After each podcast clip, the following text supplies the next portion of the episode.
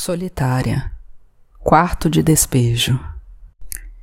No depósito do edifício Golden Plate, levei o maior susto da minha vida. Ele representou o motivo da briga mais séria que tive com a minha filha. E foi ali também que aconteceu um importante ponto de virada para mim. Era um quarto cheio de vassouras, pás, rodos, latas velhas de tinta, brinquedos quebrados e tranqueiras que ninguém queria.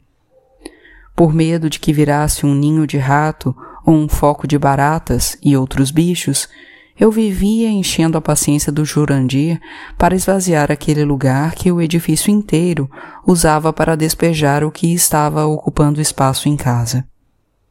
Dona Lúcia estava me enlouquecendo atrás de uma jarra que fora da avó dela, então resolvi descer no depósito para ver se tinha ido parar lá na última vez que ela encheu uma caixa de coisas para doar ou jogar no lixo. Abri a porta com cuidado e receio de algum bicho pular em mim. E o que saltou foi a imagem de Mabel agarrada a João Pedro. Logo que entrei, estava escuro e não consegui perceber quem eram aquelas pessoas. Quando a claridade entrou, e a vista acostumou, demorei uns segundos para entender o que estava acontecendo ali. Foi como uma tempestade na minha cabeça. Mãe nenhuma está preparada para perceber dessa forma que a filha cresceu. Mas Mabel ainda era muito jovem mesmo. Os dois naquele quarto de coisas descartáveis que ninguém queria. Invadida por uma raiva muito grande, Arranquei-a lá de dentro puxando pelo braço com força. Eu me senti traída, enganada. Bateu um pânico. Naquele dia, fui violenta com ela pela primeira vez, imaginando tudo o que tinha acontecido quando eu não estava por perto. Um milhão de coisas passou pela minha cabeça. Ela poderia ficar mal falada no prédio. Jurandir poderia ter feito mau juízo dela Aquele garoto mais velho poderia estar se aproveitando da minha filha. Mabel poderia engravidar e acabar se tornando outra Eunice. João Pedro tinha algo que me lembrava tantos outros homens e me agoniava ver que a história de tantas como nós podia se repetir com a minha filha. Ele ficou lá, tentando falar, pedindo calma, mas eu não queria ouvir nada. Puxei Mabel pelo braço e saí arrastando-a pela garagem até o elevador de serviço. Passei ventando pelo Jurandir, que deve ter perguntado o que estava acontecendo. Mas segui reto e fui para o pátio porque não podia dar a bronca que eu queria na casa da patroa. Levei Mabel para um canto afastado. Eu estava fora de mim. Levantei a mão para bater nela, que se encolheu toda. Não tive coragem. Comecei a chorar. Uma mistura de raiva, decepção, medo. Desde quando isso, Mabel? Anda, fala. Mabel também só sabia chorar. Eu estava a ponto de explodir e desta vez a encostei na parede de verdade, no canto de sombra do playground. Deixei-a sem saída. Foi quando ela, chorando muito, contou tudo. Ou quase. Não sou mais criança, mãe. Eu cresci. Estou aqui na sua frente. Sabe por que a senhora acha que ainda sou um bebê? Porque só enxerga aquela menina chata. A senhora não viu quando fiquei menstruada pela primeira vez. Não viu nada da minha escola.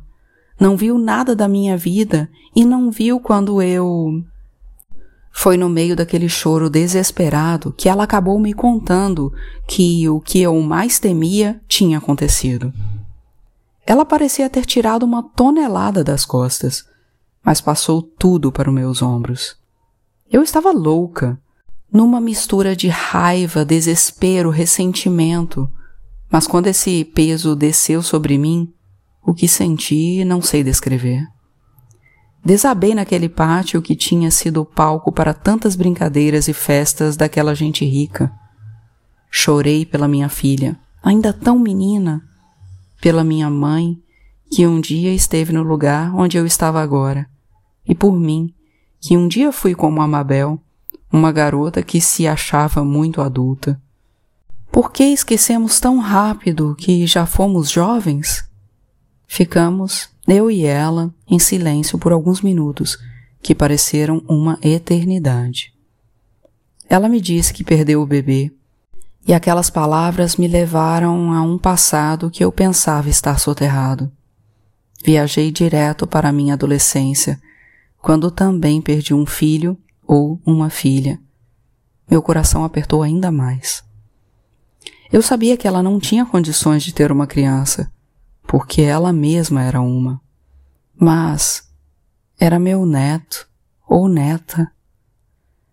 Levantei e enxuguei o rosto no avental.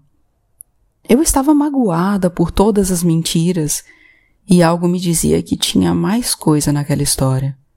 Mas Mabel é minha filha e não existe nada mais importante que ela em toda a minha vida.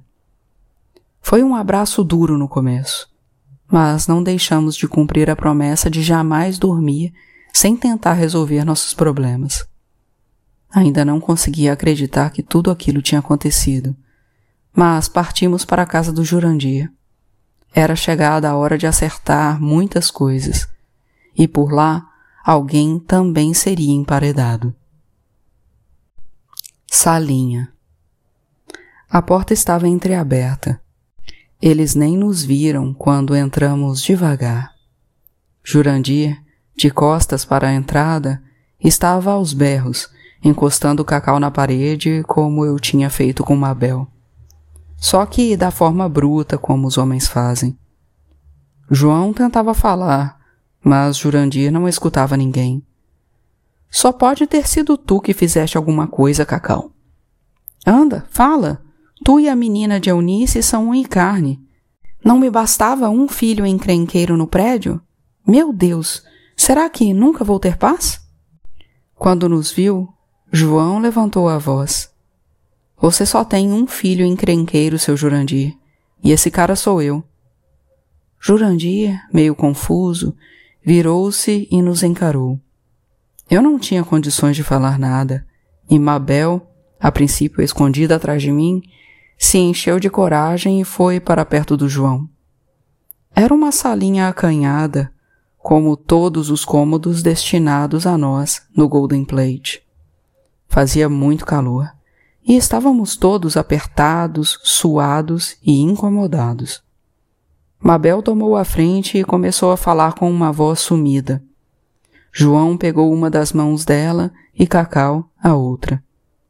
Ela foi tomando coragem e repetiu para o Jurandir o que tinha me contado minutos antes. Tudo o que eu queria era que meu pai tomasse conta de mim assim, como o Senhor faz com os garotos, disse, soltando as mãos dos meninos e segurando a do Jurandir. Jura desmontou todo, e a gente também.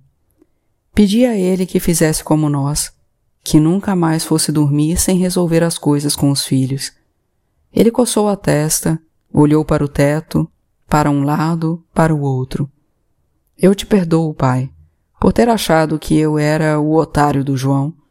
Cacau falou, tomando a iniciativa, e então correu para abraçar o pai. João esboçou um sorriso e Jurandir o puxou para perto. O menino pediu desculpas a mim, ao pai e ao irmão, mas ainda faltava desculpar a si mesmo não por causa da Mabel, mas por uma vida à deriva, sem olhar com respeito para os que se importavam com ele. Isso, acho, só viria muito mais tarde. Ainda havia um longo caminho que ele tinha começado a percorrer naquela tarde. Peguei Mabel pela mão e fechamos a porta, deixando os três sozinhos.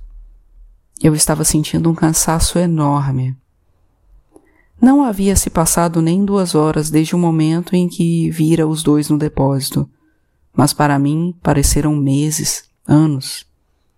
Tive que fechar os olhos e respirar fundo antes de voltar para a cobertura. Quando abri a porta que dava nos elevadores, levei um baita susto.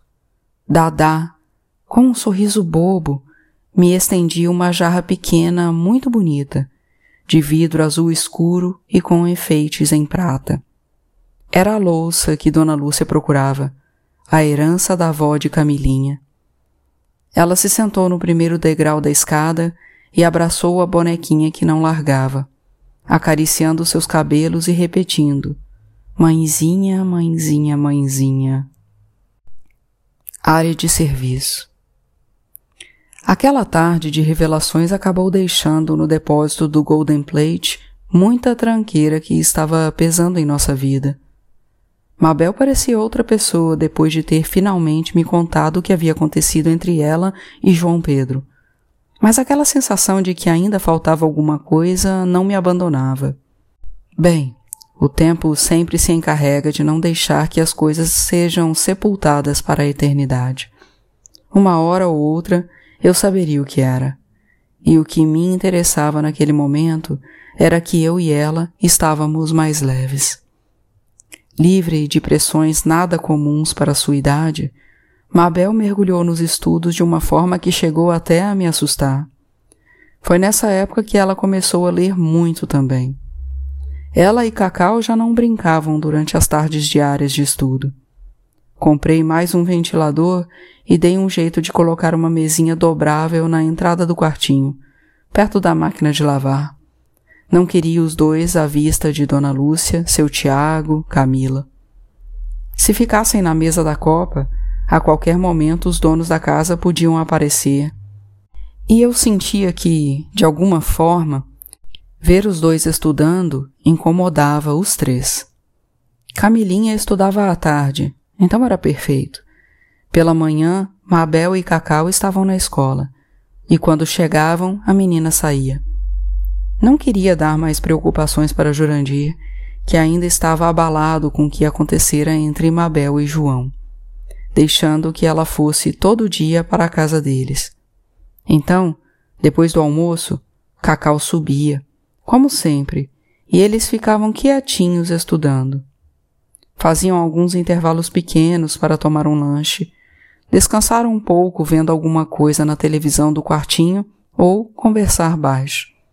Dona Lúcia nem se dava conta de que existia mais alguém além de mim na casa. Hoje fico com pena do sacrifício que era se tornar invisível. Além dos espaços apertados que ocupávamos, o silêncio era um companheiro. Era preciso estar presente sem estar. Uma boa serviçal é silenciosa, e a criança que é filha dessa mulher também deve ser. Ela não pode rir como uma criança, não pode pular ou fazer travessuras como uma criança. Ela não é uma criança. É um incômodo, alguém apenas tolerado. Era como dizia num dos livros de uma escritora chamada Conceição Evaristo que Mabel passou a devorar e de vez em quando lia para mim. Em boca fechada não entra mosquito, mas não cabem risos e sorrisos. No final, eles já estavam acostumados, já tinham o dom da invisibilidade, já sabiam como estar sem deixar ninguém se aperceber de que estavam. Quando havia muita gente em casa, ou se Camila não tinha aula, eles desciam e estudavam numa das mesinhas do pátio. Os dois passaram quase dois anos nessa rotina quase diária de estudo pesado, só interrompida quando íamos para casa, nos fins de semana. Nem sei se podia chamar mais aquele lugar de minha casa. Mamãe ficava lá, coitadinha, sob o olhar de uma vizinha que me ligava sempre para dar notícias e dizer se faltava alguma coisa. Naquele dia ela ligou. Mamãe não estava nada bem. Havia dois dias que não saía da cama e estava com um fio de voz. Eu e Mabel ficamos tão aflitas para ir para casa que me via obrigada a ter uma discussão séria com a patroa. Eunice, não. Você está em pleno expediente e temos muita coisa para fazer essa semana. Faltam poucos dias para sua folga. Dona Lúcia, Preciso ir agora. É minha mãe. Sugeri a ela que chamasse uma folguista, porque eu ia precisar ficar a semana inteira fora. Dona Lúcia tentou me convencer de todo jeito a adiar, mas, mesmo com muito medo de perder o emprego que garantia o sustento da minha velhinha, Respirei fundo e falei a ela o que precisava. A senhora pode me demitir se achar que deve. Ela não esperava que eu resistisse. Resmungou, fez cara feia, mas me liberou. Arrumamos nossas coisas e saímos pela área de serviço, batendo a porta dos fundos. Capela. Nós duas saímos voando do prédio e corremos pelas calçadas até o ponto de ônibus. Para chegar na nossa casa, a gente fazia uma baldeação. Sempre achei isso muito chato, porque geralmente interrompia o soninho de Mabel no balanço do ônibus. Mas nesse dia estávamos tão aflitas que saímos num passo apressado para pegar a outra condução o mais rápido que pudéssemos. Foi aí que Mabel estancou no meio da corrida e ficou olhando para baixo de um viaduto, me deixando nervosa, impaciente, irritada. Espera aí, mãe. Espera o quê, garota? Tua avó precisa da gente. Pelo amor de Deus, vamos perder o.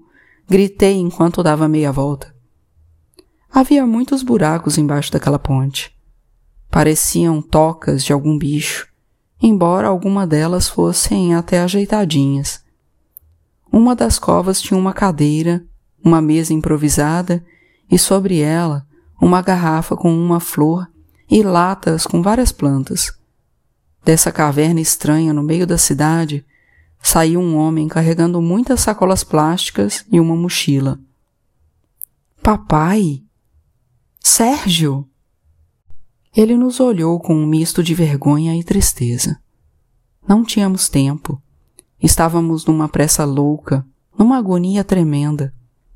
O medo de chegar em casa e encontrar mamãe sem vida ou inconsciente tinha me deixado com um nó na garganta. Mas ver Sérgio ali, naquela situação, me abalou profundamente. Mabel, minha filha. Eunice, Parece que foi Deus que trouxe vocês aqui. Digo isso porque é a chance de eu me despedir. Por que você está aí, Sérgio? O que aconteceu com você, homem? Não é o que aconteceu, é o que não aconteceu.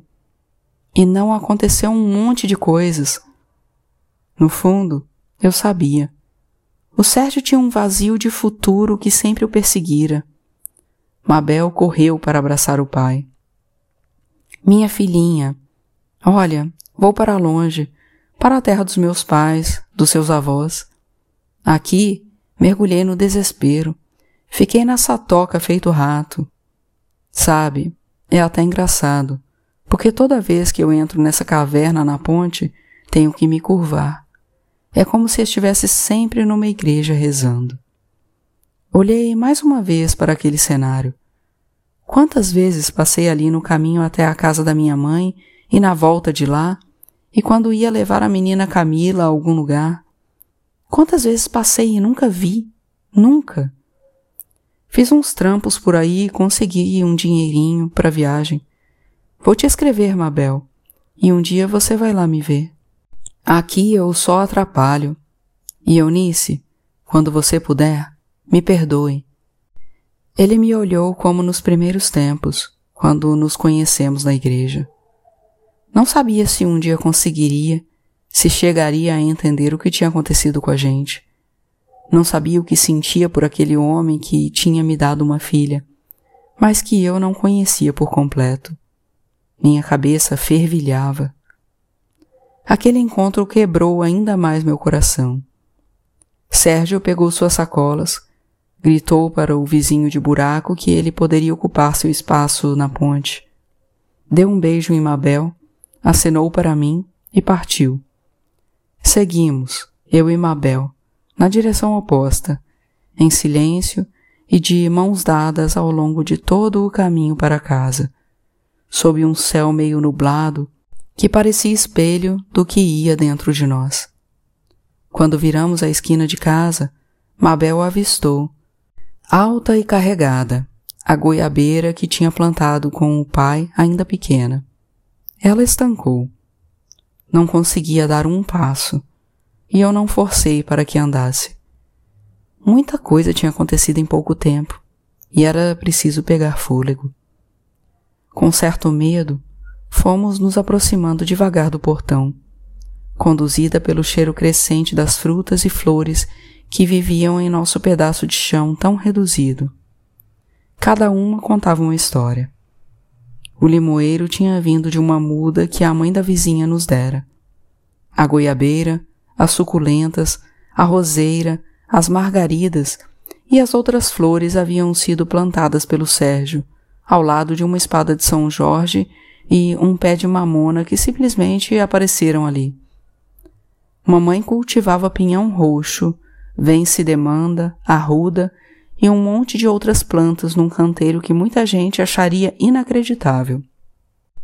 Lá, cada coisa tinha utilidade para alguma cura. Para nossa surpresa, mamãe estava bem, sentadinha num banco de cimento que fizemos só para ela, em frente ao seu pequeno santuário no canto do quintal. A vegetação e a casinha que havíamos construído para proteger as imagens deixavam aquele lugar bem aconchegante. Ali, voltei no tempo. Parecia que estava vendo Mabel pequena brincando perto da capela de Dona Codinha. Capelinha de melão, é de São João, é de cravo, é de rosa, é de manjericão. Quase conseguia ouvir sua voz, de menina, inventando mundos mágicos no chão de terra e cascalhos do quintal. Ao lado de mamãe estava seu andador, comprado de segunda mão e sobre seus ombros o chale de crochê, que devia ser mais velho que eu. Ao seu redor, algumas imagens de índios, outras de pretos e pretas velhas, vários tocos de vela derretidos e outros acesos. O tempo meio escuro, ameaçando chuva, deixava ainda mais brilhantes as luzes das velas, que projetavam as imagens em sombras grandes na parede. Ela estava de olhos fechados, tão concentrada em suas orações que chegamos pisando devagar para não atrapalhar. Já íamos quase entrando em casa quando ela chamou. Mabel, vem aqui. Deixei que ela fosse sozinha. Você também, Eunice. Com a cabeça já completamente branca, o rosto muito vincado, as mãos ressecadas e calosas, com os nós dos dedos bem protuberantes e a coluna vergada, mamãe aparentava ter uns 120 anos. Alguns dentes lhe faltavam, e isso deixava seu rosto ainda mais murcho. Apenas uma coisa nela permanecia tremendamente viva e brilhante: os olhos. E nesse dia eles giravam de um lado para o outro, numa aflição tremenda. Nos sentamos, com ela no meio de nós, e ficamos as três admirando as imagens por uns minutos. Mabel, no dia que você entrar naquela faculdade, vai esquecer que lhe ensinei a curar dor de cabeça com chá de folha de louro e casca de cebola? Questionou Dona Codinha. E que leite de inhame cura dor de estômago? Perguntei. E que chá de quebra-nozes faz bem para os rins e cidreira calma? Não tem nada que me tire essas certezas, dona Codinha. Mabel respondeu. Ela respirou mais aliviada e então se voltou para mim. E você, Eunice? Não acha que está na hora de cuidar da sua vida? Engoli em seco. Entendi o que ela queria dizer, mas o que eu faria? Não estudei. Achava que não era capaz de nada e não tinha a boa aparência que as empresas pediam. Não tinha ido à escola como Mabel. Mamãe, eu. Sim, a senhora está certa. Então não perde tempo, minha filha. Vá, você consegue. Sua filha pode lhe ensinar tanta coisa. Aproveite enquanto ainda tem todos os dentes. Rimos com gosto, e ela abriu um sorriso paciente, doce, calmo. Seus olhos que dispensavam óculos mesmo naquela idade e já tinham visto milhões de coisas, graúdas e miúdas, voltaram a irradiar juventude, como se estivesse fazendo alguma travessura. Tomamos uma sopa de legumes antes de dormirmos abraçadas, envoltas na coxa de retalhos que tínhamos feito juntas anos atrás, ensinando Mabel a costurar fuxicos Mas de manhã não teve o café com aipim cozido e manteiga de sempre. Dona Codinha não amanheceu conosco. Acordou em algum lugar bem longe de sua capelinha, no canto do nosso quintal.